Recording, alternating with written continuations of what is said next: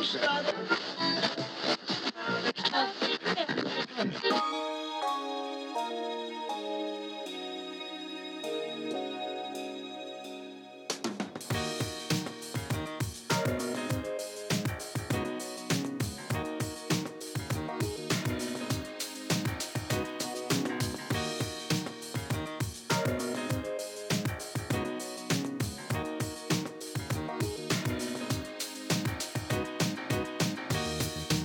Au menu de ce onzième numéro du radioblog de Québec Presse, nous allons parler de l'entente d'un an entre le gouvernement provincial et Uber.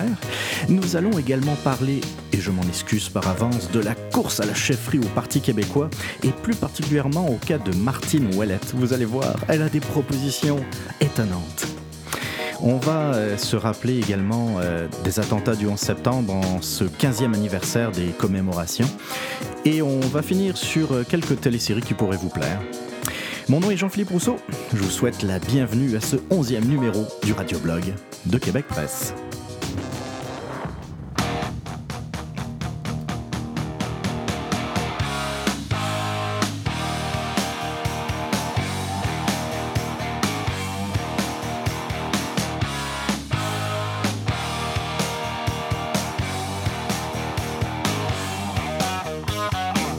Salut à tous, J'espère que vous allez bien, que vous avez passé une belle semaine. Merci, merci d'être à l'écoute euh, du radioblog.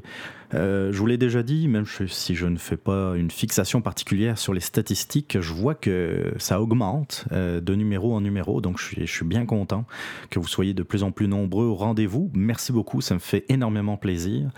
Euh, de quoi, de quoi va-t-on parler? En, faisant le le line-up de, des sujets de, l'émission d'aujourd'hui. Je ne savais pas exactement par quel sujet commencer. Euh, je vais quand même euh, faire une petite parenthèse par rapport euh, au radioblog de, de la semaine dernière. J'ai beaucoup, beaucoup parlé de Jonathan Bété, puis de l'affaire Cédrica Provencher. Ça m'a valu quelques, quelques petits commentaires. Très positifs la plupart du temps. J'aimerais faire donc une petite parenthèse pour Claude Poirier à Radio X, entre autres, mais je pense qu'il l'a dit euh, maintenant qu'il n'a plus d'exclusivité particulière avec une radio, on l'entend sur plusieurs antennes. Je pense qu'il a dû le dire également au 98.5 à Montréal, j'imagine. Euh, Claude Poirier a balancé une petite bombe euh, la semaine dernière concernant euh, Jonathan Bété. Il a eu une, information qui semble venir, si, on arrive à, à, comprendre un peu entre les lignes, euh, qui semble venir d'un centre hospitalier de la région de Trois-Rivières, même si, d'après lui, ça ne vient pas du corps médical en particulier, puisque vous le savez, le corps médical est soumis à, un, un devoir de, réserve et de confidentialité surtout. Euh, Claude Poirier a évoqué le fait que le 15 décembre 2015, euh, vous savez, bah, vous le savez ou pas, mais je vais vous le rappeler. 15 décembre 2015, c'est euh, le jour où euh, les ossements de Cédrica ont été retrouvés par, euh, par des promeneurs, des chasseurs, je me souviens plus très bien, ça n'a pas d'importance. En tout cas, les, les, ossements de Cédrica été ont été retrouvés le 15 décembre, donc dans la forêt de Saint-Maurice, à proximité de, de Trois-Rivières. Euh, donc le 15 décembre. Le 15 décembre au soir, d'après Claude Poirier, euh, Jonathan Bété aurait été admis à l'hôpital pour une crise de panique. Euh, il se serait présenté là-bas en se plaignant de, de, euh, de douleurs au cœur. Euh, D'après lui, c'était quelque chose qui était cardiaque, d'origine cardiaque. Donc, comme on fait dans, dans, ce genre de situation, il y a une batterie de tests qui sont faits et le personnel hospitalier de, du, centre où il s'est rendu, après les, les, les tests, lui ont dit non, c'est pas cardiaque, c'est vous, vous êtes en pleine crise de panique. Euh, moi, je trouve que c'est une bombe parce que effectivement, si c'est vrai, et euh, euh, j'espère que, que, la Sûreté du Québec a pu recouper les informations et puis a pu rajouter dans le fond des pièces au dossier, au lourd dossier de Jonathan Bété. si, si tout ça est vérifié, c'est c'est assez comment dire, encore une fois, il n'y a, pas de, culpabilité ici, il n'y a pas de même de mise en accusation pour le moment. Mais disons que les pièces du casse-tête s'assemblent pas mal bien jusqu'à présent. Et que, dans le fond, quand on parle d'étau qui se resserre, c'est clair que c'est le cas aujourd'hui que je préfère et je pense que vous aussi, je préfère être à ma place qu'à celle euh, d'un certain Jonathan Bété. Ça, c'est une parenthèse, je voulais euh, une sorte de complément d'information par rapport à ce que j'ai pu vous dire la semaine dernière. Et euh, comme je vous disais, c'est ça, je ne savais pas exactement par où commencer avant d'entendre des chauffeurs de taxi de la région de la capitale nationale de la région de Québec. sur, sur les ondes de, de TVA LCN euh, et ça m'a, ça m'a profondément choqué. On, on a vu des, euh, des taxis, des chauffeurs de taxi l'échapper complètement. Complètement. Euh, à vendredi, je pense que c'est arrivé jeudi, vendredi, l'entente avec Uber n'était pas connue il y avait eu des négociations, on savait qu'il y avait une entente entre euh, le gouvernement provincial et Uber, mais euh, tout le monde essayait de savoir c'était quoi exactement le contenu de l'entente et personne n'était capable de mettre la main dessus.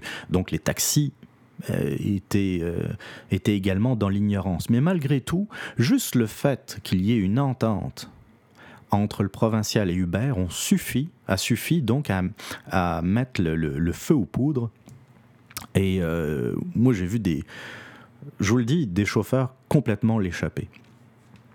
On va entendre d'ailleurs un extrait. Euh, merci d'ailleurs à LCN pour, euh, pour l'extrait sonore. Euh, vous allez voir un peu, si, si vous n'avez pas eu l'occasion de l'écouter, vous allez voir un peu de quoi je veux parler. On va devenir des martyrs. On est prêt à être des martyrs pour les taxis pour lancer notre message. S'il veut qu'on devienne des martyrs, on va devenir des martyrs. Inch'Allah. Ouais, j'ai très mal coupé l'extrait. Ça finissait par Inch'Allah. Euh, D'ailleurs, pour ceux qui connaissent pas Inch'Allah, il n'y a rien de. C'est pas Allah Akbar, c'est euh, plus. Euh, euh, comment dire, à la volonté de Dieu, dans le fond. C'est pas quelque chose qui est nécessairement marqué par rapport à un certain islam radical. Par contre, euh, être, des martyrs, ça, par contre, ça, sonne bizarre, surtout euh, en ces temps un peu troublés.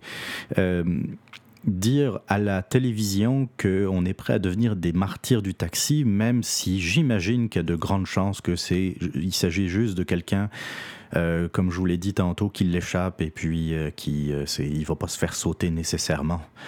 Euh, devant le, Parlement à Québec, mais euh, ça montre quand même un, manque de jugement de cette personne-là. Euh, on, peut, on peut être très énervé, ils peuvent, ils ont tout à fait le droit d'être énervés. Je comprends aussi qu'ils ont leurs problèmes, mais il y, a, y a un manque de jugement terrible dans ce qu'on vient d'entendre. Ça, c'est un exemple. Hein. J'aurais pu vous sortir d'autres euh, extraits sonores où euh, il y a des gens vraiment particulièrement énervés euh, qui crient, qui crient, qui parlent pas. Tu sais, le journaliste lui demande, lui pose des questions, il crie. Ça veut dire quoi ça? On est dans une démocratie il y a un gouvernement qui a été élu. Le gouvernement a décidé euh, d'arriver à une entente avec Uber. Une entente que je trouve un peu, euh, un peu bancale d'ailleurs, si, entre vous et moi. Là. Euh, c'est encore une espèce de façon pour, pour le gouvernement d'aller piger dans les, poches, dans les poches des contribuables, puisqu'on augmente encore une fois. Qu'on paye les taxes, c'est correct. Puis encore une fois, je vous l'ai déjà expliqué, la taxe, c'est pas Uber qui va les payer, c'est vous autres qui, allez utiliser Uber. Parce que euh, imaginez pas que dans le fond, ça va les, les, les 15% de, de, de, taxes TV, TVQ, euh, TPS vont sortir dans le fond de la poche d'Uber. Ils vont euh, simplement augmenter leur prix. Il y a également une prime qui va être euh, ajoutée et qui va servir à financer la modernisation des taxis. Alors celle-là, là, je la trouve tellement euh, drôle, si c'était pas euh, ridicule, ça serait drôle. dans le fond, Uber, en versant par course, je ne sais plus combien c'est exactement, 50 cents ou quelque chose de même, mais qu'importe, c'est pas ça la question à chaque course, Uber va donner un montant que le Québec, que le gouvernement provincial va dans le fond redonner au taxi pour pouvoir se moderniser. Dans le fond, c'est comme si vous, vous aviez une compagnie et que euh, parce que vous êtes trop bon, parce que vous arrivez avec quelque chose d'innovant, euh, vous allez devoir payer une surtaxe pour financer votre compétiteur direct. C'est incroyable. Hein? Mais il y a vraiment, je ne sais pas si c'est juste au Québec, mais j'ai l'impression que c'est un peu ça. Il y a juste ici où on invente des taxes pour financer, dans le fond, le manque d'innovation de, la concurrence, de la compétition. Et vous avez des, euh, des, têtes folles, comme celui qu'on a entendu, qui parle de, de martyr. Euh, le gars qui. Euh, le genre de, de, chauffeur de taxi qui, qui en t-shirt euh, pas très propre, euh, en sandales, euh, qui daigne, qui daigne même pas vous ouvrir la porte quand, quand vous arrivez à côté de lui, qui, qui parle au téléphone à sa femme, par exemple, pendant tout le trajet, qui vous ignore. puis c'est pas une caricature que je fais, je tiens à le dire. Moi, j'ai pas de char. J'utilise beaucoup le transport en commun, puis j'utilise euh, pas mal le taxi. Euh, dans le fond, je devrais dire, j'utilisais pas mal le taxi. Puis là-dedans, là, s'il y a des chauffeurs qui, qui m'écoutent, des chauffeurs de taxi, il y en a des très sympas. C'est vrai, c'est une réalité. C'est pas. Euh, il y, a des chauffeurs de taxi très gentils qui, vont vous demander si ça va bien, s'il y a une radio qui, qui vous intéresse plus qu'une autre, et puis ils vont savoir si vous avez le goût de parler ou pas parce que des fois, ben, vous avez d'autres choses à, penser ou, euh, ou, à faire même. Aujourd'hui, on travaille beaucoup euh, euh, avec, par exemple, son téléphone mobile ou sur d'autres, supports. Et on, parfois, on n'a juste pas envie de, de, jaser. Puis d'autres vont, vont alimenter la conversation quand ils voient qu'il il y, a, y a de la réponse, il y a du répondant. Par contre, j'en ai vu et j'en ai vu beaucoup trop qui euh, vous ignore complètement, qui euh, le, taxi sent bizarre. Parfois, ils sentent la cigarette. Je sais bien, euh, c'est pas la peine de m'écrire. Je sais qu'ils n'ont pas le droit de fumer dans leur véhicule.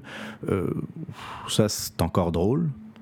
Euh, j'ai travaillé pour une compagnie qui était liée au transport il y, a, quelques années de ça. Et puis même s'il y avait une interdiction de fumer, je peux vous dire qu'il y a certains employés qui ne se gênaient pas.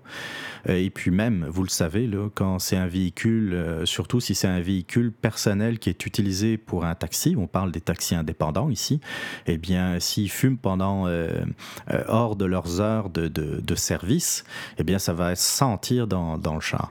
moi, j'ai rien contre les fumeurs. Puis j'ai pas je suis pas, comment dire, ça, ne me dérange pas l'odeur de cigarette. Mon point, c'est pas là. Mon point, c'est quand vous commencez à vouloir faire chier le monde, à vouloir faire chier un service qui est meilleur que le vôtre, et là je parle d'Uber, vous avez intérêt quand même, hmm, pas nécessairement être parfait, mais euh, à pouvoir rivaliser à tous les niveaux avec euh, cette nouvelle compétition. Alors, si euh, vous critiquez Uber, eh bien, vous devez être au minimum aussi bon qu'eux.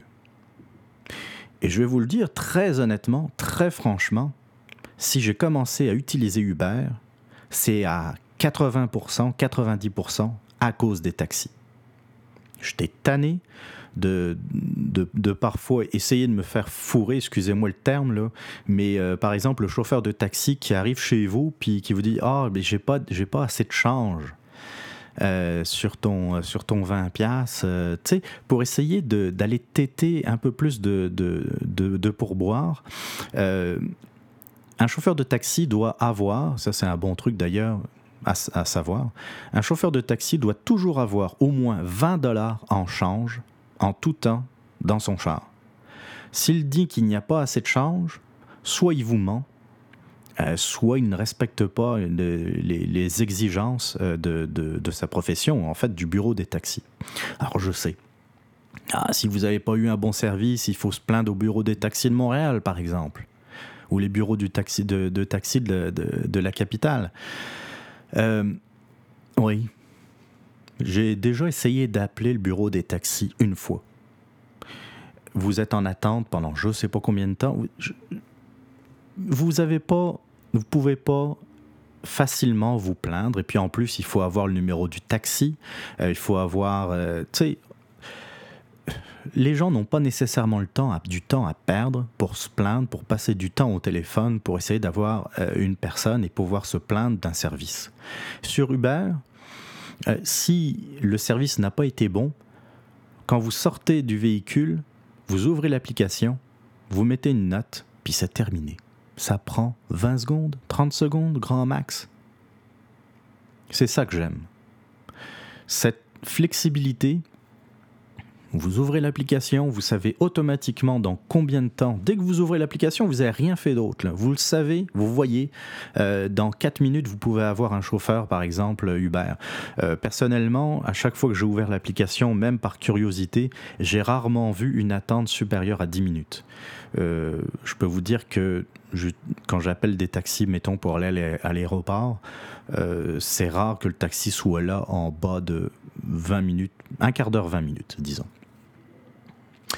Ensuite, eh bien, euh, le service sur Uber, pour l'instant, est irréprochable. C'est la réalité. À chaque fois que je suis rentré dans, une, dans un char euh, de Uber, c'était toujours propre, il y a toujours très sympathique. Euh, je dis pas que j'aurai jamais de mauvaise expérience sur dans, dans, dans tout ce qui peut être commercial même un, magasin, par exemple, une boutique que vous adorez, même une marque que vous adorez, c'est normal de temps en temps de tomber sur euh, le, mauvais échantillon, la mauvaise personne, euh, le, le produit qui était défectueux, qui est passé à côté des, euh, des standards de qualité. Ça, c'est normal. Puis si j'ai une mauvaise expérience, à moins que ça soit vraiment très très mauvais, eh bien, je ne veux pas me formaliser par rapport euh, au service que j'aurais avec Uber. Et si les taxis, ça avait été la même chose, si, dans le fond, la mauvaise expérience avait été euh, l'exception, je ne serais pas en train de vous parler contre les taxis. Et je sais que leur travail est difficile. Je sais qu'ils ont un permis. Ils payent leur permis 200 000 piastres. Mais est-ce que c'est de la faute d'Uber? Est-ce que c'est la faute d'Uber s'ils doivent chercher un permis de 200 000 dollars? Hypothéquer euh, leur maison, hypothéquer euh, euh, une partie de leur vie même. Est-ce que c'est est -ce c'est de notre faute à nous? Est-ce que c'est de la faute d'Uber Absolument pas. Pourquoi? Pourquoi ne se retourne-t-il pas vers le gouvernement vers les municipalités en disant vous donnez pas assez de permis puis ils sont trop chers vous faites et c'est vrai le gouvernement certains paliers gouvernementaux ont fait de la spéculation, bah, ou ont laissé spéculer euh, sur le prix, euh, la spéculation donc sur le prix des, permis de taxi, mais c'est pas de la faute d'Uber. Uber arrive dans un endroit, dans un espace, avec une nouvelle, en utilisant les nouvelles technologies, c'est-à-dire les téléphones intelligents, et euh, occupe un espace qui est laissé vacant par les taxis. Mais les permis, le coût d'un permis, c'est une chose. Mais qu'est-ce qui a empêché les taxis d'innover?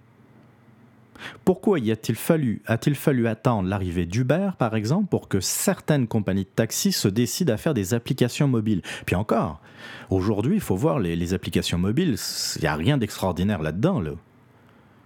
Pourquoi on doit encore appeler un répartiteur?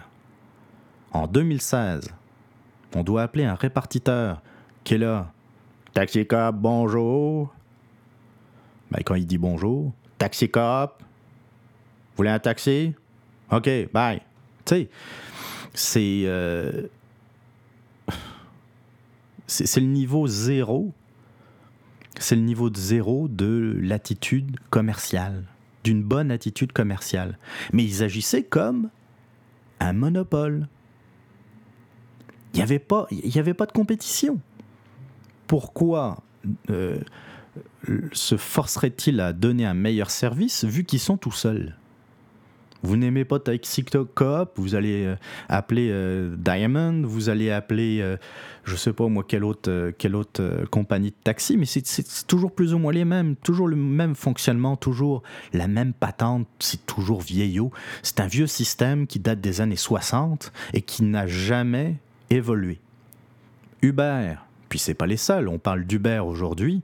Il y a d'autres services qui existent et qui vont arriver, qui vont arriver au Québec. Euh, Théo Taxi, malgré le fait que euh, y a beaucoup de subventions là-dedans. Hein. Il y a énormément de subventions, euh, même si, enfin, je sais qu'Alexandre Taillefer va, va, va, dire plutôt non, non, c'est de l'investissement public, c'est pas des subventions. Qu'importe le nom, mais au moins euh, à la limite, pour, euh, dans le cas de Taillefer, même si je ne suis pas d'accord avec son, euh, son modèle et puis la façon dont il a été chercher l'argent, il faut quand même reconnaître qu'il qu'il essaye de moderniser les, taxis. Puis, j'ai aimé ce qu'il a dit en fin de semaine. Parce que là, figurez-vous, ça, là, c'est à mourir de rire ce qui s'est passé ces, ces, derniers jours. je vais commencer d'abord par, par ce qui s'est passé à Québec. Québec a eu un match préparatoire au centre Vidéotron dans le cadre de la Coupe du monde de hockey. Match préparatoire entre l'Amérique du Nord et euh, euh, l'Europe. Bon.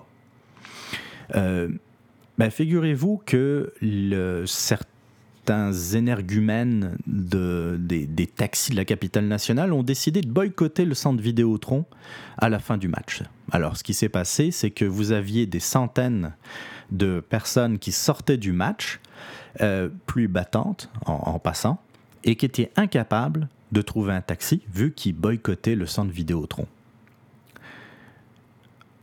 Euh, je comprends pas. Je, je, cherche, là, je, je comprends pas. Ils se plaignent d'Uber, puis la façon qu'ils ont trouvé de réagir à l'entente qui, qui, qui, était intervenue entre le gouvernement provincial et Uber, c'est de euh, brimer leur clientèle? Qu'est-ce que vous pensez que les, euh, je sais pas moi, quelques dizaines peut-être de, personnes qui, attendaient des taxis ont fait? Ils sont sortis un peu euh, de, du centre Vidéotron, parce que je pense que les, les, Uber, euh, les, les, chauffeurs Uber n'ont pas le droit de pénétrer dans, dans l'enceinte du centre Vidéotron. Ils ont été à proximité, puis ils ont, ils ont un, un Uber. Un chauffeur Uber a appelé une radio euh, très tôt le matin euh, en disant Je voudrais remercier les chauffeurs de taxi. Et euh, lui, il avait fait une soirée à 360 dollars grâce au boycott des chauffeurs de taxi. Vous voyez, il y a des gens là-dedans qui attendaient devant le centre Vidéotron sous la pluie battante, puis euh, qui connaissaient pas Uber, et puis ils se sont dit, bon, bah, pas de taxi, je vais télécharger l'application, ça prend 30 secondes, je, rentre ma carte de crédit, même mieux, j'utilise mon compte PayPal, c'est ce que je fais personnellement, et puis je colle un Uber, je vais voir ce que c'est, et euh, ça se trouve, la personne qui a été prise en charge par un, chauffeur Uber va se dire, ben, c'est terminé les taxis. J'ai eu quelques remarques d'ailleurs allant dans ce sens euh, sur, euh, sur le compte Twitter euh, du monde qui disait Moi, je n'avais rien contre les taxis, mais c'est terminé. Fini les folies. Moi, j'ai commencé à utiliser Uber, j'ai bien aimé, et c'est ben, exactement comme mon cas personnel. deuxième point, samedi et dimanche, des chauffeurs de taxi de Montréal, cette fois, ont dit Oh, ben, on va peut-être faire la grève. Mais voyons donc, c'est comment c'est y a-t-il quelque chose qui fonctionne pas dans leur cerveau? Ça serait l'occasion de montrer qu'ils sont mieux qu'Hubert et ces imbéciles décident de, de se mettre en grève. Mais ben, ils l'ont pas fait, ils menacent de, de le faire. Et là, c'est là où j'ai aimé euh, l'intervention d'Alexandre Taillefer. Alexandre Taillefer a dit il n'est pas question que dans ma compagnie, il y a des chauffeurs qui se mettent en grève. Et puis lui, là, il compte prendre des sanctions si jamais il y a, parmi ces chauffeurs, il y en a qui font grève. Lui, il a compris. Mais lui, c'est un homme d'affaires. Alors que les chauffeurs de taxi devraient également être des hommes d'affaires, mais ils se comportent comme des syndicalistes. Vous avez des, syndicalistes de la CSQ euh, où euh, ah, ils font partie des métallos. Hein les chauffeurs de taxi, faut pas l'oublier, ils sont syndiqués quand même dans leur grand, dans un, dans leurs grands ensembles de, des métallos. Euh, mais ils réagissent pas comme on devrait réagir en 2016. Parce que ces gens-là essayent de, se dire, OK, euh, on va se protéger de l'extérieur, on va se protéger de l'Internet, on va, on va rester dans notre petit monde où les taxis vont être favorisés, vont garder le monopole, un peu comme l'alcool avec la SAQ, un peu comme l'électricité avec Hydro-Québec, puis il n'y a personne qui va nous embêter. Sauf qu'on est en 2016. Aujourd'hui, on ne peut pas mettre des murs à Internet. Si c'est pas Uber, ça sera un autre service. Ça n'arrêtera pas. Ces gens-là vivent dans une autre dimension. Ces gens-là n'ont absolument aucune, euh, aucune connaissance ou ne veulent pas connaître ce qui se passe dans le vrai monde. Comment ça se fait qu'à Toronto, qu'à Los Angeles. Los Angeles, ah, quand on parle de la Californie, là, c'est, c'est quasiment le paradis euh, euh, progressiste. Mais une ville comme Los Angeles, euh, Uber est, bien présent. Puis ça marche. Pittsburgh, une ville, Pittsburgh, avec tous ses ponts et tout ça, là, Uber a décidé euh, de, mettre en place un système, euh, enfin, faire des tests avec un, taxi autonome. C'est des phases pilotes, hein. excusez-moi.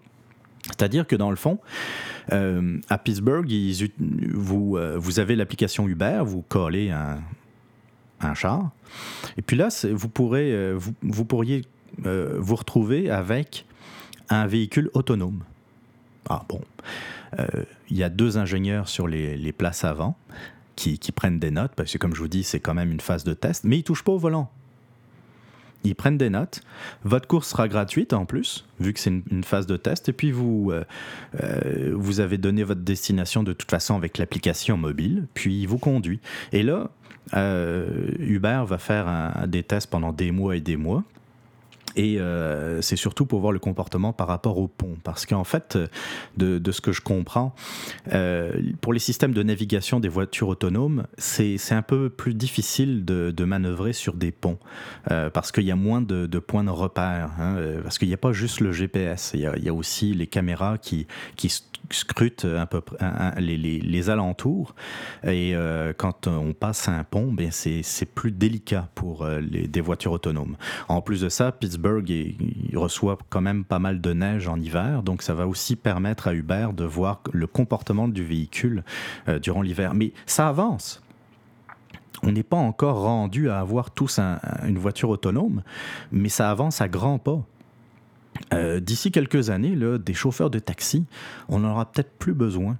Il suffira de coller euh, une voiture autonome et puis ça va nous emmener au, travail automatiquement sans qu'on ait besoin de, faire quoi que ce soit.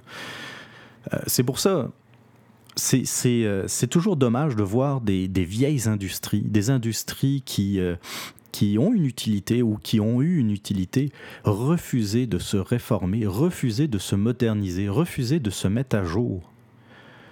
Et là, on se retrouve toujours avec euh, des vieux chars, euh, des, des, cavaliers de, y a 15 ans euh, qui puent, qui sont mal entretenus, avec un chauffeur de taxi qui est parfois très douteux, qui sent pas bon, qui est absolument pas agréable. Ils oublient qu'ils ont à l'arrière des clients. C'est des clients, là, c'est pas, euh, pas du monde qui. Euh, encore une fois, c'est leur situation de monopole qui leur fait dire qu'ils ont tout. Euh, tout, tout comment dire, dans le fond, qui, leur, qui leur, ça leur tombe tout, tout frais dans le bec. c'est je, je, comprends pas. Je comprends pas. Mais on n'est euh, on n'est pas sorti du bois parce que je pense que les, euh, les chauffeurs de taxi vont, euh, vont se mettre à bloquer des ponts, vont se mettre à bloquer des routes, puis, puis à chialer encore une fois comme, comme ils savent le faire et comme on l'a entendu tantôt. Euh, donc, euh, on risque d'en reparler dans, dans, un prochain numéro. Malheureusement, je trouve que euh, il s'adresse pas à la bonne personne. Il s'adresse pas aux bonnes personnes. Il faut qu'il qu'il négocie avec le gouvernement par rapport à leur, leur permis, qui est effectivement trop cher. Mais il y a encore là, on pourrait dire, écoutez, c'est un investissement que vous avez fait. C'est un peu comme acheter une maison. Si vous achetez une maison et puis que euh, pour une raison X ou Y, finalement, elle se dévalue, qu'est-ce que vous voulez faire? C'est bien dommage. Oui, c'est bien dommage que leur permis de 200 000 pièces valent beaucoup moins à cause de la concurrence. Mais qu'est-ce que vous voulez? C'est la vie. Alors, je suis d'accord pour qu'on euh, mette des règles un peu plus strictes pour, euh, Uber, qui, a un un, contrôle sérieux des antécédents judiciaires. Oui, ben oui, il n'y a, personne qui peut être contre ça.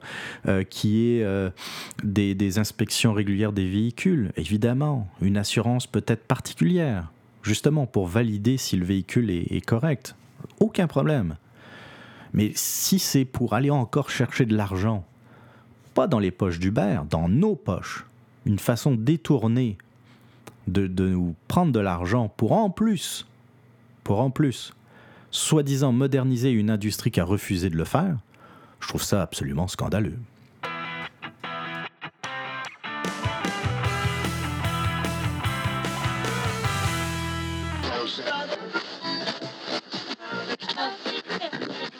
it appears that the, there is more and more fire and smoke enveloping the very top of the building. And as fire crews are descending on this area, it, it, it does not appear that there's any kind of a, an effort up there yet. Now remember, oh my God. Oh my God. My... That looks like a second plane. Has just I did not see a plane go in. That that just exploded. We I, just saw another plane coming in from the side. You did. I did. That was out of Yes, and that's view. the second explosion. You could see the plane come in just from the right-hand side of the screen. On vient d'entendre un extrait du, euh, de l'émission en direct du 11 septembre 2001 de la chaîne américaine ABC. J'ai choisi celui-là parce que c'est toujours, euh, ben c'est souvent celui qu'on repasse euh, tellement euh, que ça soit au niveau du son, mais aussi de l'image, c'est particulièrement fort, particulièrement frappant, et c'est un peu, moi, ça me rappelle toujours ce que j'ai ressenti ce jour-là.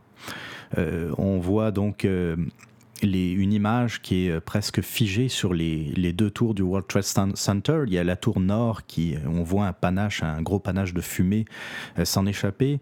Il y a un reporter qui est sur place, qui commente un peu ce qu'il voit, ce qu'il entend, les témoins, les témoignages. Euh, des gens en studio qui, qui essayent aussi d'apporter de, l'information, d'où qu'est-ce qui peut qu'est-ce qui est en train de se produire dans le fond? Euh, les, informations qui viennent de, euh, de la police de New York ou euh, des, des, pompiers, du service des pompiers, tout ça était encore très confus à ce moment-là. Et tout d'un coup, un deuxième appareil en direct frappe la tour sud. Et là, lorsque, lorsque ça arrive, il y a plein de points d'interrogation qui, qui s'effondrent, qui disparaissent. Euh, et puis on entend les, réactions, je ne sais pas si vous les entendez, les réactions en studio, là, on est tous atterrés.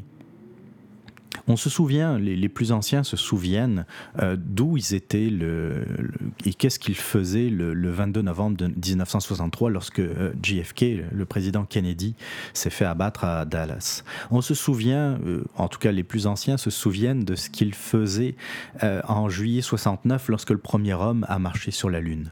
On se souvient de ce que l'on faisait le 11 septembre 2001. C'est un événement qui a changé beaucoup de choses en Occident, qui, ont changé beaucoup de choses dans le monde en général. Moi, je me souviens que j'étais au travail. Euh, un ami m'appelle et me dit Hey, euh, t'as pas vu ce qui se passe à New York? Je dis Non, j'ai rien vu. Je lui réponds. Et puis il me parle d'un avion qui, euh, qui se serait écrasé sur une des deux tours jumelles. Puis sérieusement, la première affaire à laquelle je pense, et, je, je, sais pour avoir lu les, certains, euh, témoignages également sur Facebook là, en ce 15e anniversaire, que je ne suis pas le seul à avoir pensé ça, euh, j'ai pensé à un petit avion un genre de petit Cessna ou euh, quelque chose de même, un Piper, un, gars qui, je sais pas, qui l'a échappé. Je, je, vois vraiment pas comment on peut manquer euh, une manœuvre de ce genre-là, mais moi je voyais un, petit accident d'avion, regrettable, c'est certain, mais, mais je ne pensais vraiment pas à cette époque à quelque chose d'aussi dramatique. Puis là, je raccroche, mais je, raccroche un peu justement dans cette incertitude. Pourquoi, pourquoi il m'appelle dans le fond? Parce que euh, c'est des accidents qui, peuvent arriver. Un, un, avion, et on en avait déjà vu, un avion qui heurte un bâtiment. C'est pas, euh, euh, ça arrive jamais avec un Boeing ou avec un Airbus évidemment, euh, assez rapidement, la nouvelle se répand que non, il y a quelque chose de vraiment très grave qui est en, train de se passer à New York et euh, là, tout le monde s'arrête. Euh, je pense que vous avez vécu la, même chose si, vous étiez, si vous étiez assez, assez âgé pour, pour vous en rappeler. Et on voit cette image et on voit le deuxième avion arriver en direct dans la tour sud. Et là, c'est OK, c'est prémédité c'est, ça a été fait consciemment. On ne peut pas parler d'accident là. On ne peut pas parler d'une fausse manœuvre. C'est quelque chose de concerté. C'est un attentat. Le monde a changé. Évidemment, dans les aéroports, après le 11 septembre. Il y a eu un avant et un après 11 septembre. On a commencé à se faire un peu plus fouiller. Euh, je, regarde parfois des films ou des vieilles téléséries avec beaucoup de nostalgie où on voit les, les gens accompagner euh, euh, les voyageurs vers leur avion quasiment sur le tarmac, quasiment au pied de l'appareil et se faire des babayes comme on le ferait aujourd'hui près d'un train. cette époque-là est révolue. Aujourd'hui, on passe des tas de contrôles, on passe à travers des portiques, euh, on se fait fouiller, on peut pas avoir euh, des liquides sur, euh, sur nous. puis, puis depuis quelques jours, on peut pas avoir non plus des Galaxy 7 avec nous. c'est terrible. Et c'est ça qui fait dire effectivement qu'une que Ben Laden Al-Qaïda et puis les mouvements terroristes ont en partie gagné parce qu'ils nous, ils nous ont fait, ils ont réussi à nous faire changer nos habitudes. Bon, entre nous, si ça n'avait pas été Al-Qaïda, ça aurait été sans doute euh, une autre organisation terroriste qui, serait parvenu à détourner un appareil. Des détournements d'avions, il y en a eu déjà par le passé. Euh, la compagnie israélienne El Al euh, en a payé lourdement le prix dans les années 60 et 70. Euh, une compagnie aérienne qui a été souvent la cible du terrorisme palestinien, mais ça ne finissait pas dans, un, suicide collectif. Parce que les, je pense qu'ils étaient 19, si ma mémoire est bonne, 19 euh, euh, pirates de l'air, 19 terroristes. Ils se sont tous sacrifiés. ils ont sacrifié également les, gens qui étaient dans l'appareil, de force, évidemment. c'est pas quelque chose qui. On, arrive. Quand, on est. quand on est normal, c'est pas quelque chose qu'on a. le, sacrifice suprême pour, pourquoi, pour leurs idées, pour leur religion. C'est quelque chose qui, euh, qui nous dépasse parce que euh, bah, le, monde, le monde occidental, en tout cas, le monde occidental a évolué euh, et puis, veut, veut pas, il y a notre confort. on n'est pas prêt nécessairement à, faire une croix là-dessus. c'est, je pense que les, les réponses que l'on apporte la plupart du temps au terrorisme ne sont pas adéquates, et pour la simple et bonne raison, c'est qu'on ne comprend pas. Complètement, on ne comprend pas à 100% leur façon de fonctionner.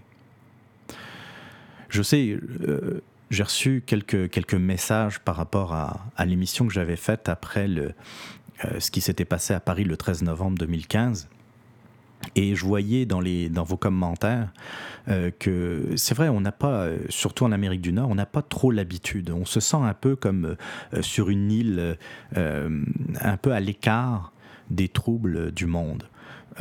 de se rappeler le 11 septembre 2001 est une bonne façon de se dire attention, ça peut arriver également chez nous.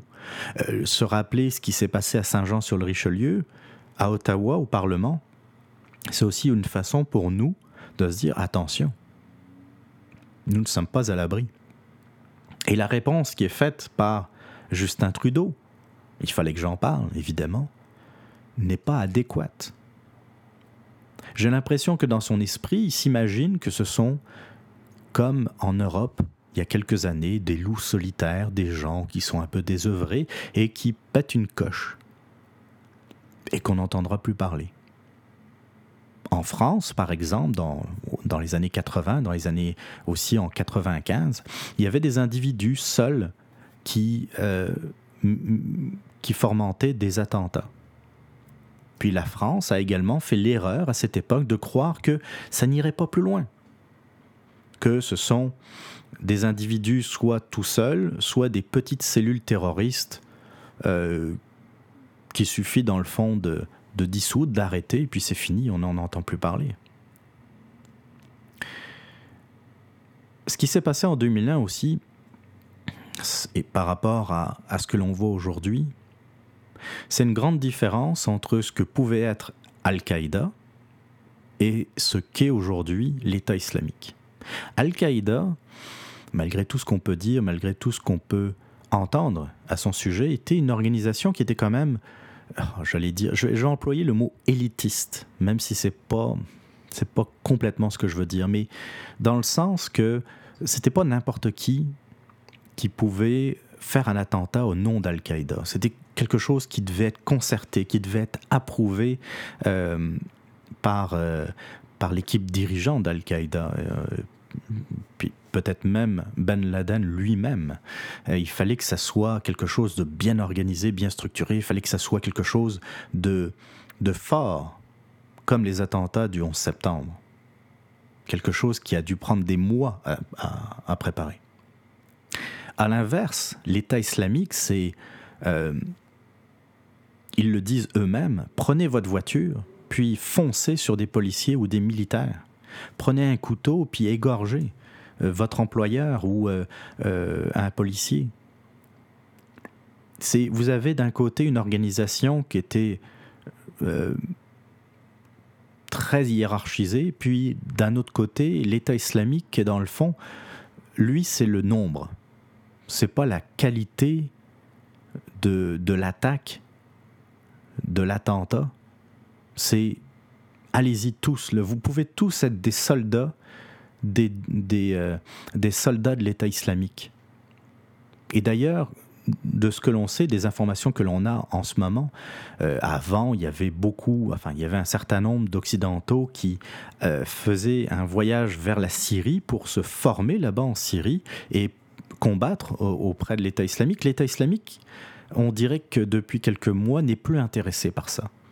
Là, le message, c'est restez chez vous, restez en Occident, restez en Europe, restez au Canada, aux États-Unis et aux États-Unis et faites des attaques chez vous. Si vous avez lu L'art de la guerre de Sun Tzu, l'État islamique n'a rien inventé. Le but est toujours et sera toujours de déstabiliser l'ennemi par l'intérieur. C'est pas nouveau. Sun Tzu l'avait écrit il y a ben, ben, ben des années. Je vous conseille d'ailleurs très fortement la lecture de L'art de la guerre, qui est. Euh, qui n'est pas nécessairement, il faut pas le voir nécessairement comme un ouvrage d'ailleurs guerrier, parce que ça peut être utilisé en affaires. Ça peut être utilisé euh, dans des relations commerciales, ça peut être utilisé euh, en politique, ça peut être utilisé dans bien des domaines. Euh, ça se lit très vite, ça se lit très bien. Et c'est quelque chose qui, qui vous montre un peu, pas nécessairement ce qu'il faudrait faire, mais comment vous pouvez vous faire attaquer comment vous pouvez, comment, vous pouvez être sensible à certaines attaques et comment comprendre le mécanisme d'attaque en affaires, d'attaque de business, mais aussi d'attaque terroriste, comme je vous l'ai dit.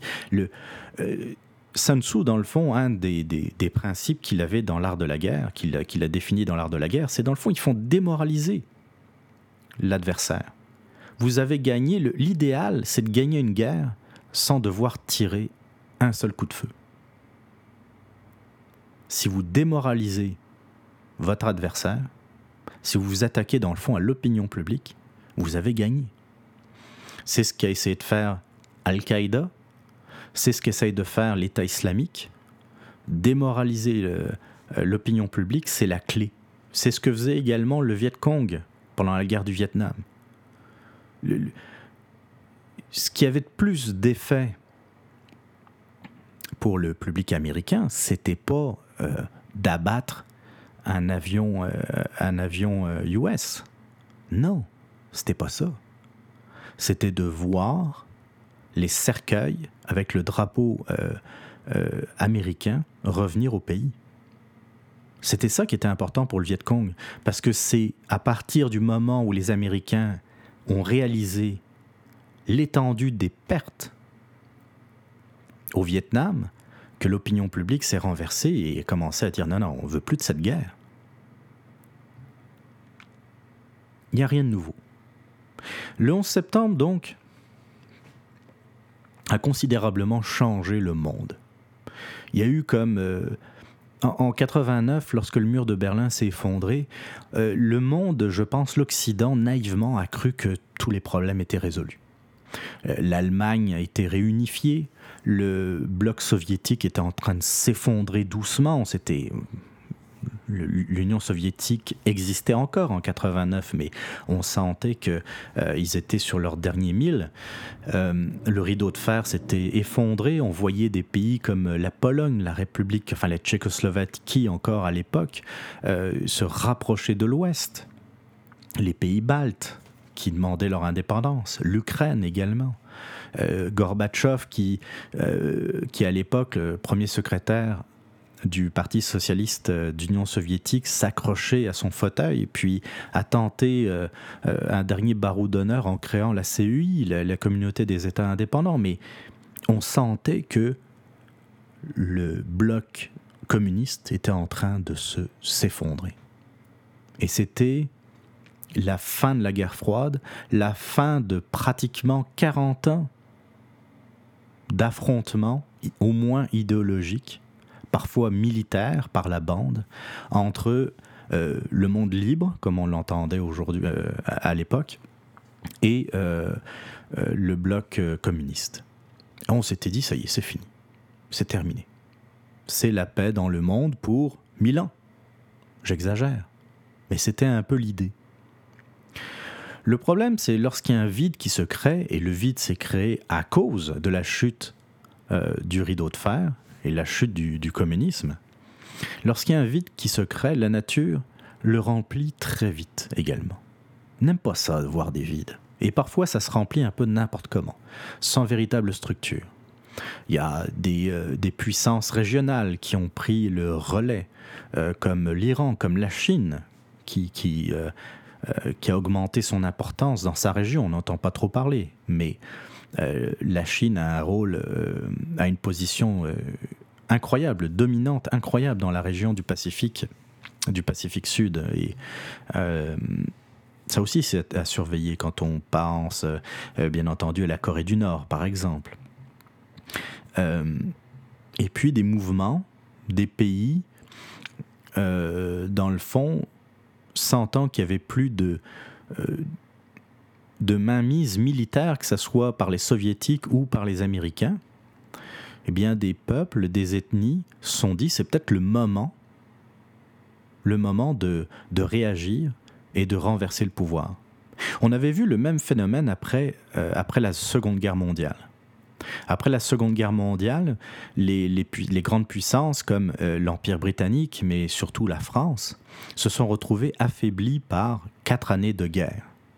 Même si euh, la Grande-Bretagne, la France étaient sorties vainqueurs, comme les États-Unis, ces deux anciennes puissances coloniales eh bien, euh, ont été quand même très affaiblies. Et ça a entraîné la chute de l'Indochine française, ça a entraîné la chute de l'Algérie française. Euh, des pays comme la Tunisie, le Maroc, qui sont euh, progressivement, beaucoup plus pacifiquement d'ailleurs, mais qui sont quand même sortis, euh, qui ont quand même pris leur distance plutôt de, de, l'Empire français. Et bien de la même façon, lorsque l'Est et l'Ouest, ou plutôt le l'Est s'est effondré, et bien de la même façon, des, des ethnies ont commencé à se réveiller et à dire, OK, le pouvoir central ne pourra plus recevoir d'aide, que ce soit de Moscou ou de Washington, parce que les deux n'ont plus aucun intérêt à se faire la guerre euh, par pays interposés, eh bien c'est le moment de réagir. On l'a vu en Irak, par exemple, où Saddam Hussein a voulu prendre un peu plus d'expansion avec au, Koweït en 91. Et euh, bon, ça, s'est mal passé. Et euh, que ce soit les chiites et les sunnites qui sont présents en Irak se, ont commencé à se faire la guerre et ça, ça a permis, entre autres, la déstabilisation de cette région. La Libye, c'est pareil. La Libye, on a je pense qu'on a fait une, grave erreur de, vouloir absolument se séparer de, Kadhafi. Euh, c'était un dictateur, on est tous d'accord là-dessus. C'est pas quelqu'un que je portais vraiment dans mon cœur. Mais aujourd'hui, lorsqu'on regarde la situation en Libye, est-ce qu'on est capable de dire que c'est mieux maintenant? Pareil qu'en Irak? On peut dire beaucoup de choses sur euh, euh, Assad en Syrie. Mais euh, est-ce qu'on est content de voir comment la, situation évolue en Syrie? Est-ce qu'on est content de ce qui se passe en Irak, dans le nord de l'Irak? Je sais pas. Moi, personnellement, j'aurais tendance à dire non. C'était quand même euh, pas si pire avant les chiites, les sunnites se faisaient pas la guerre. Les Kurdes, bon, en bavaient, mais ils en ont toujours bavé, que ce soit avec les Turcs, les Irakiens, les Syriens. Euh, c'était peut-être effectivement le moment d'essayer de les aider vraiment sérieusement, pas comme on le fait aujourd'hui. Euh, on subit encore aujourd'hui, en 2016, 15 ans après, les, euh, les contre-coups du 11 septembre. On a, c'est pas terminé. Autant le 9 novembre 89, lorsque le mur de Berlin s'est effondré, ça a été la fin d'un monde. Le 11 septembre 2001, ça a été le début d'un autre. Et on n'est pas sorti. On aura l'occasion d'en reparler. Malheureusement, le terrorisme, c'est encore quelque chose d'actuel. Euh, je suis pas prêt à dire qu'on en arrivera à bout euh, rapidement. On en reparlera. En attendant, euh, je vous rappelle euh, les façons de me rejoindre.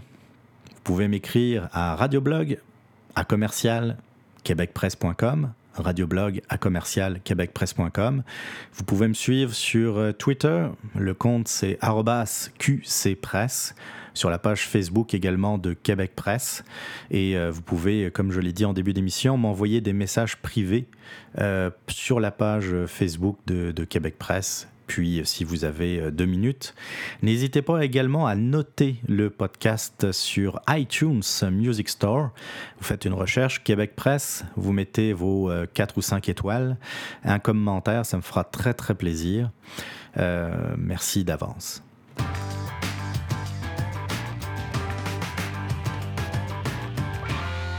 Ouais.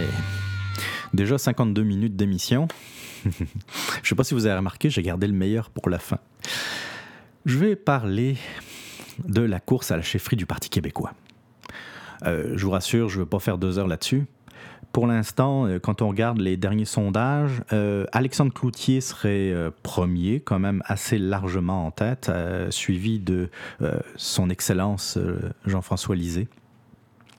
Puis euh, par la suite, il y a une certaine Martine Ouellette qui, euh, qui remonte dans les sondages, surtout depuis que Véronique Yvon euh, a quitté la course suite à des problèmes de santé. Et ça m'a donné donc l'occasion de m'intéresser un peu à, cette Martine Ouellette. D'abord, Martine Ouellette, qui c'est. Martine Ouellette, 47 ans, membre du, Parti québécois depuis 87. C'est une ancienne de, de chez Hydro-Québec. Puis elle a été ministre des Ressources euh, naturelles du gouvernement marois. Vous savez, le gouvernement marois où euh, si jamais vous êtes de ceux qui ont cligné des yeux à un moment donné, vous ne l'avez même pas vu passer. Qu'est-ce que propose euh, Martine Ouellette? Martine Ouellette, par exemple, c'est celle qui propose de nationaliser Internet. Oui, oui, je vous assure, nationaliser Internet si jamais les compagnies de télécommunications ne, suivent pas, dans le fond, euh, ces, demandes. Je vais vous lire une partie d'un article paru sur le site radiocanada.ca. Si elle est élue chef du Parti québécois en octobre, puis première ministre en 2018, entre parenthèses, euh, elle rêve en couleur, mais bon, Madame Ouellette donnera deux ans aux entreprises de télécommunications pour se conformer à ses exigences. Celle-ci toucherait la capacité de la bande passante, l'accès à Internet sur le territoire, sur tout le territoire du Québec, et avec un tarif uniforme et abaissé, de même qu'une vitesse de 1 gigabit par seconde. Elle veut également qu'un forfait allégé de base soit offert aux ménages à faible revenu. Euh, si les grands des télécoms ne se conformaient pas à ces exigences dans un délai de deux ans, donc, elle se dit prête à nationaliser leurs infrastructures sur le territoire du Québec. Bon. Déjà, je sais pas trop euh, dans quel monde vit Martine Ouellette? Parce qu'aujourd'hui, je connais personne qui n'a pas Internet chez eux. C'est sûr qu'il y a des endroits euh, un, peu, un peu perdus où euh, les, les, connexions Internet sont plus difficiles. Je sais qu'il y a eu des articles, en particulier dans le journal de Montréal, où on parle de, de villages qui sont complètement isolés et c'est assez compliqué d'avoir du haut débit là-dessus, bon, ça c'est une chose. Mais on parle de combien de personnes?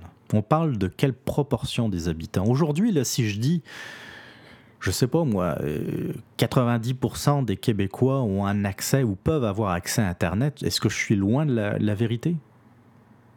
Moi, quand je suis arrivé il y a 15 ans, quand j'ai déménagé ici, euh, j'avais pas de connexion Internet. C'était en 2001. Puis euh, en 2001, pour envoyer des CV, c'était déjà pas mal la chose à faire d'envoyer, de l'envoyer par courriel. Déjà à l'époque, les fax, euh, puis avoir accès à un fax, je vous, le dis là, tout de suite, en 2001, c'était pas mal plus compliqué que d'avoir un accès à Internet. Alors qu'est-ce que je faisais? Ben, J'allais à la bibliothèque municipale ou j'allais dans euh, une boutique spécialisée, une sorte de cybercafé, pas de café. Euh, où euh, on payait, je me souviens plus combien de dollars de l'heure, et puis on avait un accès à Internet. Euh, ça, c'est dans le cas où vous n'avez vraiment pas d'accès, ou le temps d'avoir un nouvel accès si vous déménagez. Qui aujourd'hui peut dire non, non, moi j'ai pas accès à Internet. J'ai rencontré quelqu'un une fois qui m'avait dit qu'il n'avait pas Internet chez eux, mais c'était par choix. Vous avez aussi les gens d'une ancienne génération. Puis même à ça, je vois mes parents, ils ont 70 euh, ans et plus, 71 ans. Euh, puis ils utilisent Internet tous les jours. La deuxième, euh, la deuxième chose par rapport à la proposition complètement farfelue de Martine Ouellette, c'est qu'il va falloir lui rappeler que les télécommunications, c'est une compétence fédérale. Ça passe par le CRTC. Alors là, évidemment, c'est l'occasion pour n'importe quel péquiste de nous dire, mais justement, c'est l'occasion de faire l'indépendance. Comme ça, on n'aura plus à passer par le CRTC. Vous imaginez si ces gens-là ont, ont l'indépendance, ça veut dire qu'ils veulent nationaliser Internet. C'est ça que ça veut dire. Moi, je suis plutôt nationaliste, je suis plutôt souverainiste même. Mais entendre des affaires de même, ça m'écœure. Ça, c'est, c'est dangereux. Ça veut dire quoi? Nationaliser Internet. Coudon, comme la Chine, comme Cuba? Vous imaginez pas l'erreur que ça serait de mettre l'Internet aux mains du gouvernement? Puis une autre affaire, rappelez-moi, c'est quoi la, dernière chose que le gouvernement a nationalisé puis que ça, a fonctionné? Parce que Hydro-Québec, jusqu'à preuve du contraire, euh, ça nous coûte excessivement cher. Là, ils se mettent à développer de l'éolienne, l'énergie éolienne, et puis on se rend compte que c'est un gouffre financier. La SAQ, la SAQ, qui nous fait vendre du, qui nous fait acheter plutôt du vin 3, 4 fois plus, plus cher qu'aux États-Unis. Puis je parle même pas des prix en Europe. Ça pourquoi? Pour avoir des pastilles de goût euh, quand on va à la SAQ Ça marche pas. Une autre euh, proposition de de Martine Ouellette. Je vous le dis, elle a plein de super idées. C'est, c'en est incroyable. Donc, on a parlé euh, euh, de la nationalisation d'Internet. Martine Ouellette nous parle également de gratuité scolaire complète. Je vais revenir au discours que j'avais pendant les carrés rouges. La gratuité scolaire n'existe pas, c'est une chimère. Il y a toujours quelqu'un qui finit par payer un jour ou l'autre. Si vous pensez, si vous êtes de ceux qui, vous, vous disent, qui se disent, je ne paye pas assez d'impôts, on me prend déjà la moitié de mon salaire, mais je trouve que c'est pas assez, alors oui, vous pourriez être en faveur de la gratuité scolaire, parce que ça va coûter très très cher. Martine Ouellette, qui, pendant les Jeux olympiques de Rio, nous dit Ah, je voudrais des équipes sportives du Québec. Mais, euh, je sais pas, moi, euh, il y a un gros problème là-dedans. C'est que si elle veut développer des équipes olympiques sportives du Québec, il va falloir également créer des installations pour l'entraînement de ces, athlètes. Parce que pour l'instant, ce qui se passe, c'est que euh, c'est le, comité olympique canadien qui, entre autres, finance les installations olympiques. Euh, par exemple, euh, si euh, un patineur veut utiliser des installations à Vancouver, les vieilles installations, enfin les anciennes installations des Jeux olympiques, il devra avoir peut-être l'accord du fédéral ou du, comité olympique canadien. Donc c'est encore de l'argent supplémentaire que la province va devoir verser pour créer des installations pour l'entraînement de ses athlètes. Ou alors devrait avoir des accords avec le Canada avec le comité olympique canadien pour pouvoir utiliser les installations. Là aussi, il faudra payer. Tu sais, c'est, imaginez pas, mettons que euh, les États-Unis n'utilisent pas les installations canadiennes pour leur équipe olympique. C'est les installations. Les, on reste des compétiteurs. Euh, si le Québec a son équipe olympique à part du Canada, ça va être un compétiteur du Canada. Ils vont se battre pour les mêmes médailles que l'équipe du Canada. Euh, autre chose, il y a peut-être des athlètes là-dedans qui ont leur mot à dire, non? Vous trouvez pas? Si des athlètes disent, ben moi je suis québécois, mais euh, je veux rester, euh, je veux rester avec l'équipe euh, canadienne. Pourquoi? Parce que les installations vont être de meilleure qualité. Et puis, ben d'abord, je vais avoir des installations pour m'entraîner. Je vais peut-être avoir plus d'argent si, je gagne ou plus de, financement pour euh, euh, financer mon entraînement, par exemple. Et puis, veut, veut pas, là, la visibilité n'est pas la même. Quand vous avez des athlètes, par exemple, qui, euh, euh, qui ont des, euh, des commanditaires comme McDonald's ou comme, je sais pas moi, l'abbé, c'est sur tout le territoire du Canada, c'est pas uniquement au Québec. Elle est drôle, Martine. Martine, elle veut également un référendum dès le premier mandat. C'est-à-dire, si elle gagne en 2018, euh, il y aura un référendum sur la souveraineté du Québec dans la foulée. C'est un peu, euh, ça me fait penser un peu euh, au taxi de tantôt, hein. du monde complètement déconnecté, qui n'ont absolument aucune idée de ce qui est en train de se passer au Québec. Ils sont dans leur petit monde. Ils sont persuadés que si les Québécois ne sont pas intéressés par le référendum, c'est parce qu'on n'en parle pas assez, figurez-vous. Parce que qu'on leur demande, ben, c'est parce que Madame Ouellette, il n'y a même pas 40% des Québécois qui, qui seraient favorables à la souveraineté du Québec. Qu'est-ce que vous répondez à ça? Ah, on n'en parle pas assez. Excusez, mais euh, quand le Parti québécois a commencé à moins parler de la souveraineté, c'est parce que les Québécois ne s'intéressaient plus à la souveraineté. Euh, c'est que le débat avait scindé en deux, le, le, débat référendaire de 95 avait scindé en deux la société québécoise, et puis qu'on avait envie de passer à autre chose.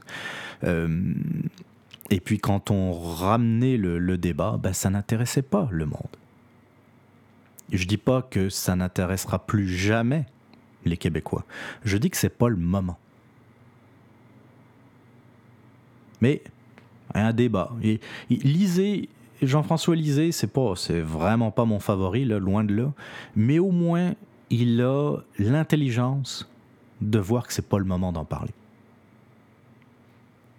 Ils peuvent très bien au Parti québécois, tu sais, euh, qui est un mouvement souverainiste, je trouve ça tout à fait normal. C'est puis c'est euh, comment dire, c'est leur droit de défendre la souveraineté. Je ne demande pas, par exemple, au Parti québécois de mettre de côté l'article 1, qui est l'accession à l'indépendance du Québec.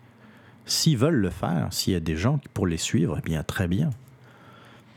Ce que je reproche, c'est de vouloir absolument euh, nous remettre dans la gorge le référendum à toutes les occasions et à toutes les sauces. Et nous faire croire que si les Québécois ne sont pas euh, plus intéressés par l'indépendance, c'est un peu de notre faute. C'est parce qu'on n'en parle pas assez. faut arrêter, là. C'est se voiler la face. On n'en est plus là pour l'instant. Et quand on voit que des individus qui veulent nationaliser Internet veulent la souveraineté, excusez-moi, moi ça m'effraie. Là, je me dis, une chance que des gens comme Martine Ouellette ne sont pas au pouvoir et n'ont pas un pays, ne sont pas chefs d'État. Imaginez un peu. Gratuité scolaire, là, on va se retrouver avec quoi? 60% euh, de, taux d'imposition, j'exagère peut-être, mais est-ce que je suis vraiment loin de la réalité? Avec des équipes sportives qui vont être des équipes de pauvres, parce qu'on n'aura pas d'installation olympique, parce qu'on n'aura pas l'entraînement adéquat. Euh, une nationalisation d'Internet, et puis, euh, puis quoi encore? Martine Ouellette, là, euh, elle est proche du SPQ Libre. Le SPQ Libre, c'est les syndicaleux du Parti québécois, pas mal l'aile gauche, gauche du Parti québécois. S'il n'y avait pas le Parti québécois, pensez-vous que Martine Ouellette serait où? Au Parti libéral? Euh, Non. Non, Martine, elle serait à Québec solidaire, évidemment. Il y a juste à Québec solidaire où on a envie de nationaliser des affaires. Il y a juste à Québec solidaire où ils veulent même nationaliser les radios privées. Vous imaginez, là? Radio, télévision, Internet, nationalisé, aux mains de l'État comme en Chine. Ils sont vraiment drôles euh, au Parti québécois.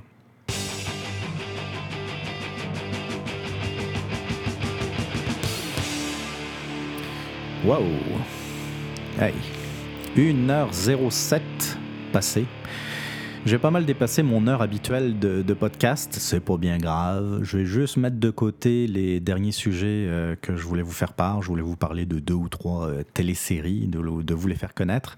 Euh, c'est pas grave, on en reparlera une prochaine fois. Je vous remercie d'avoir été à l'écoute. J'espère que les sujets vous ont plu, que ça, vous a fait réfléchir, parce que comme je le dis souvent ou régulièrement en tout cas, mon but c'est pas de vous convaincre ici, c'est plus de, de, vous faire réfléchir, de voir peut-être un autre côté de de la lanterne ou de la lorgnette plus plutôt. Euh, je vous rappelle les adresses, vous pouvez m'envoyer vos commentaires, vos réactions, vos suggestions et même, soyons fous, vos extraits audio, vos, euh, commentaires audio euh, via fichier MP3 par exemple. donc à l'adresse suivante, podcast à commercial québecpresse.com, podcast à commercial québecpresse.com. Vous pouvez également m'envoyer des messages via la messagerie privée sur la page Facebook de Québec Presse. Ça me fait toujours plaisir de vous lire. On se laisse en musique comme à chaque fois. Je vais euh, vous parler un peu de ce qu'on va entendre. C'est Gary, Gary Clark Jr. Euh, la tune s'appelle When My Train Pulls In. C'est extrait de la bande originale du film Chef Chief, sans doute en, anglais. C'est un film d'ailleurs en passant qui est génial. Un bon film familial euh, qui, est, très très bon. C'est euh, là je vous raconte en gros le synopsis. C'est un chef dans un restaurant qui, a un caractère absolument exécrable, qui est peut-être un peu blasé, peut-être un peu trop bon, je sais pas trop. Et euh, il, se, il finit par se faire virer. Et euh, là, il décide d'investir dans un food truck, c'est très à la mode, et euh, ça lui permet de reconnecter un peu avec son fils. Il décide de partir à travers les États-Unis. Il passe de mémoire par le Texas, le Mississippi, pour rejoindre la Californie, si ma mémoire est bonne. Euh, c'est très très bon. son fils, son fils est un, un, peu, un peu geek sur les bords et puis lui il met les photos les, sur les réseaux sociaux, sur Instagram, etc. Donc ça lui permet de se faire connaître. et la musique dans, dans, ce film est extraordinaire si vous aimez, si vous aimez ce genre-là. Euh, donc on se laisse là-dessus. On se retrouve la semaine prochaine. Je vous en souhaite toute une bonne, d'ailleurs en passant. Et puis euh, n'hésitez pas euh, donc à m'écrire, à laisser vos commentaires. Merci. Bonne semaine à vous. Bye bye.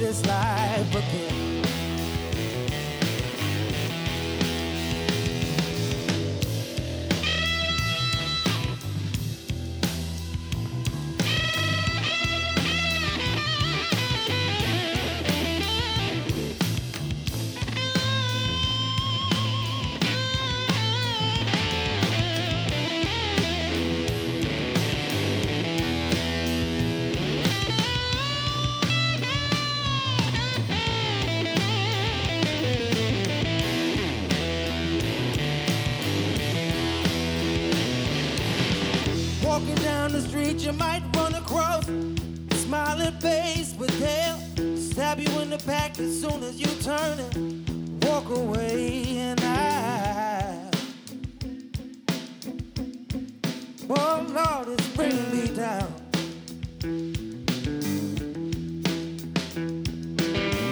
Well, if things don't change around here, ain't no use in me hanging